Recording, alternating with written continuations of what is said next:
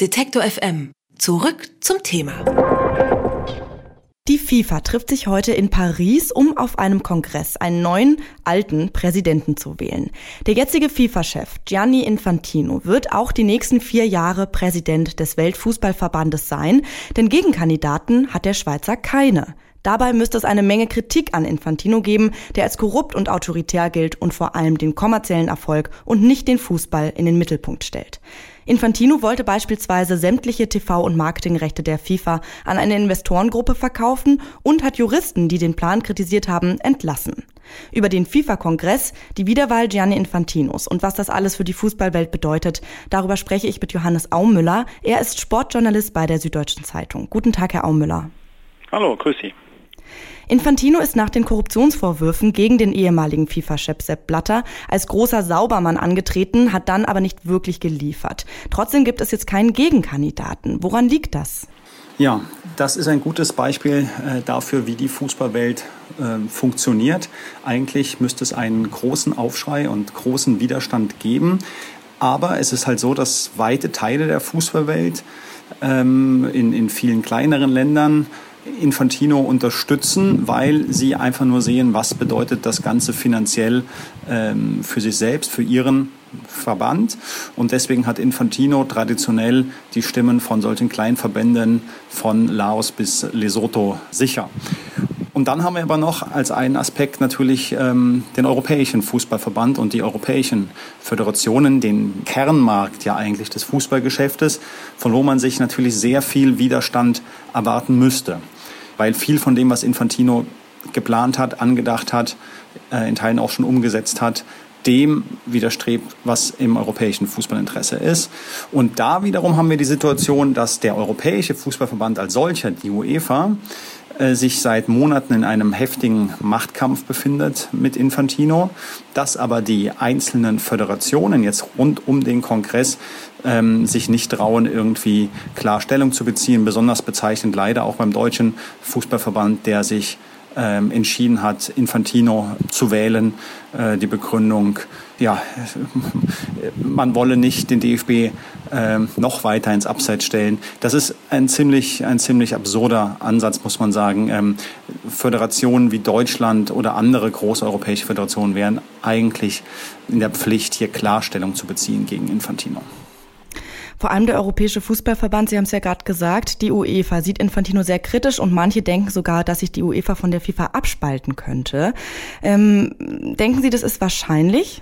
Sagen wir mal so, äh, die Beziehungen zwischen UEFA und FIFA waren über viele Jahre, wenn wir jetzt mal die letzten zwei, drei Dekaden anschauen, angespannt. Und es ging immer um die Frage, wie stark sich die UEFA als ich habe es ja eben schon gesagt, sozusagen als Vertreterin des Fußballkernmarktes da positionieren kann. Es gab da mal in den Nullerjahren eine, eine kurze Phase, wo es äh, eine engere Zusammenarbeit gab, aber das äh, löste sich dann auch wieder auf. Und dieses Szenario des, des Abspaltens, ja, so ein bisschen steht das, steht das immer im Raum als Drohung. Also eine tatsächliche formale Abspaltung, das, das, das glaube ich nicht. Aber äh, sowas kann ja auf vielerlei Art passieren. Fakt ist, es geht um einen, es geht um einen Machtkampf zwischen UEFA und FIFA. Wer hat in der Fußballwelt das Sagen? Und da ist in der Tat, ähm, wird es spannend zu sehen, wie die nächsten Wochen und Monate da verlaufen. Jetzt haben Sie es auch schon kurz angesprochen, äh, den DFB. Nach den Skandalen um den Ex-DFB-Boss Reinhard Grindel hat der Deutsche Fußballbund wieder zwei Sitze in der FIFA und UEFA zu besetzen.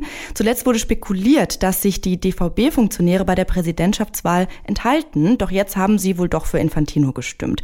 Welche Rolle nimmt der Deutsche Fußballverband denn innerhalb der FIFA mit dem Streit mit der UEFA ein?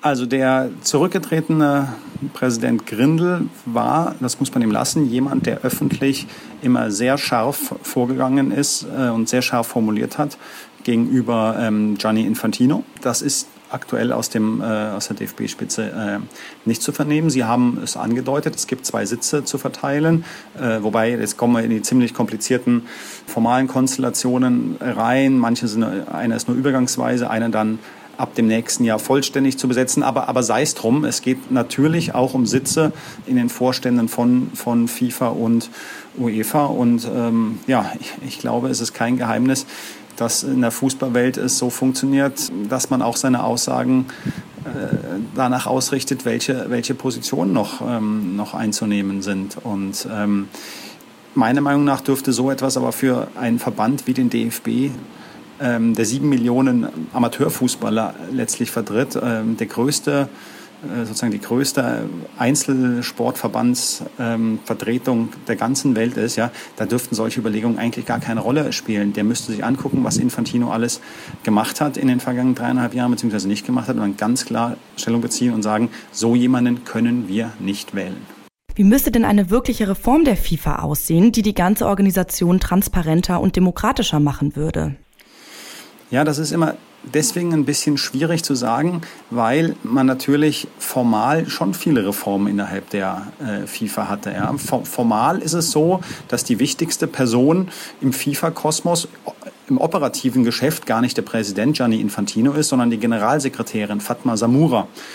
Das kriegt nur kaum jemand mit, weil es faktisch wiederum so aussieht, dass natürlich Infantino die entscheidenden ähm, Schritte geht und, und die entscheidenden Absprachen trifft.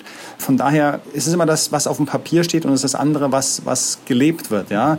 In jeder Struktur kommt es auch auf die, auf die handelnden Personen an und ähm, da muss man halt bei, bei Infantino dann das große, das große Fragezeichen machen und die vielen Kritikpunkte äußern. Und was ist zum Beispiel mit dem Wahlrecht? Sollte das überarbeitet werden, sodass äußerst kleine Staaten, wie wir auch vorhin besprochen haben, weniger Mitsprache bekommen als jetzt große Fußballnationen wie etwa Deutschland? Ja, also ich glaube, da müsste man was machen. Es geht ja nicht darum, dass, äh, dass die kleinen Staaten, die Karibikinseln überhaupt kein Mitspracherecht mehr haben. Ähm, ich, man kennt es zum Beispiel aus dem, aus dem Deutschen Olympischen Sportbund. Da gibt es beispielsweise ein Modell, dass man schaut, wie viele Mitglieder hat der einzelne Fachverband. Ja? Und je mehr Mitglieder er hat, ist ein bisschen komplizierter Schlüssel, aber ganz grob kann man sagen, je mehr Mitglieder er hat, desto mehr Stimmen hat er auch bei einer, bei einer Mitgliederversammlung. Ja, auch da muss man dann schauen, dass, was heißt es formal, was heißt es dann, dann, dann faktisch. Aber trotzdem wäre das, glaube ich, ein sehr sinnvoller Schritt, ähm, zu sagen, ähm, der DFB, der irgendwie sieben Millionen Fußballer vertritt, braucht ein stärkeres Stimmgewicht als, als irgendeine Karibikinsel, ähm, wo nur 1000 Fußballer aktiv sind. Über den FIFA-Kongress in Paris und mögliche Reformansätze für den Fußballverband habe ich mit dem Sportjournalisten Johannes Aumüller gesprochen. Vielen Dank für das Gespräch. Ich danke auch. Wiederhören. Unterstützen? Detektor FM slash Danke.